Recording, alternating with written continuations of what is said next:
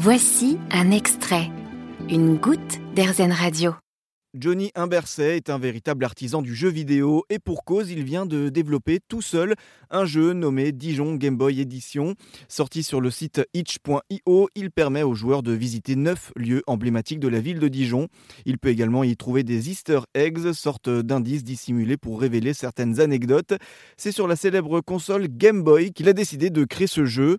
Vous y découvrirez à chaque fois une courte histoire du lieu comme l'église Notre-Dame de Dijon, le palais des Ducs ou encore la célèbre chouette travers d'un graphisme et d'une ambiance musicale caractéristique de cette console.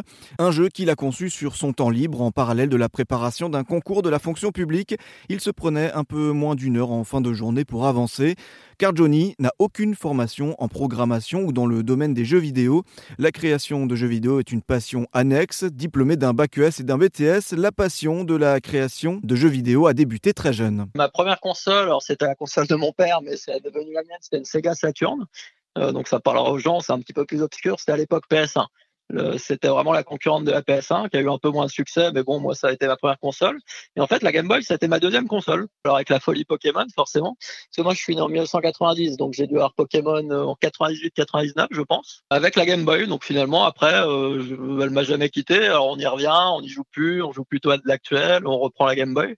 Mais moi, finalement, euh, j'y joue au moins une fois par an. Euh, là, un peu plus depuis le développement du jeu. La Game Boy, c'est une console qui m'a jamais quitté, malgré que je joue à des jeux actuels. Hein. Donc, c'est pas forcément une uniquement pour la Game Boy. Je suis joueur en général, on va dire. Développer des jeux, est-ce que vous aviez déjà fait ça plus jeune? Non, pas du tout. Et là, vraiment, le développement, je m'y suis mis là en 2021. J'avais, voilà, j'utilisais l'ordinateur comme tout le monde, navigateur, euh, Word, enfin des choses comme ça. C'est vraiment tout tout récent. En fait, c'est très intéressant parce que une fois qu'on a vu le côté joueur, finalement, c'est comme les deux phases d'une pièce. Euh, finalement, on repense à des jeux auxquels on a joué, qu'on a même pu critiquer, ou voilà. Et en fait, quand on se met du côté développeur, on comprend un peu plus ce qu'ils ont voulu faire ou ce qu'ils n'ont pas pu faire avec les contraintes techniques. Et du coup, on est peut-être un peu plus indulgent, mais c'est intéressant. On voit les mécaniques, en fait. Je pense que c'est comme les gens qui font du cinéma.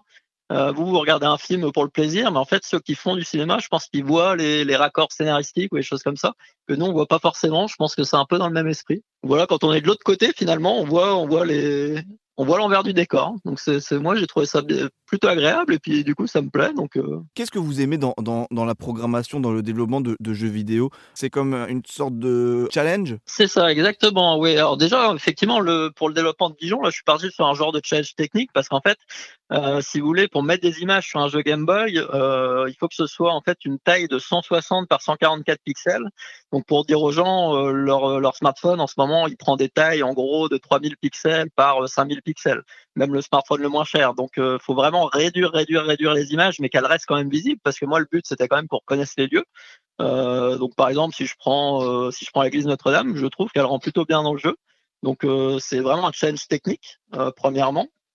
Et après, effectivement, vous avez tout l'aspect programmation. Donc là, c'est en fait relier les scènes entre elles, relier, enfin, quand vous appuyez sur tel bouton, que ça donne telle action. Donc ça, faut le faire pareil à chaque scène.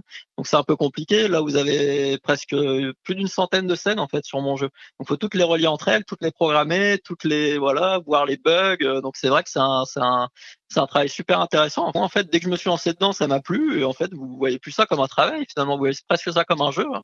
C'est mhm. ça qui est intéressant. Et alors, j'ai lu dans un article que vous aimiez vous vous présenter comme artisan du jeu vidéo. C'est de l'artisanat Ah bah alors c'est tout à fait de l'artisanat parce qu'en fait moi si vous voulez le jeu euh, jusqu'à la veille de sa sortie personne n'était au courant. J'étais le seul à travailler sur le projet. En fait si vous voulez c'est vraiment de l'artisanat parce qu'en fait je suis tout seul face à mon ordinateur. Je développe des choses qui n'ont jamais été faites donc finalement je crée tout moi-même.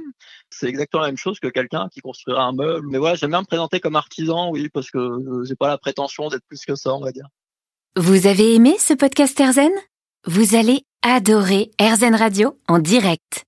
Pour nous écouter, téléchargez l'appli AirZen ou rendez-vous sur airzen.fr.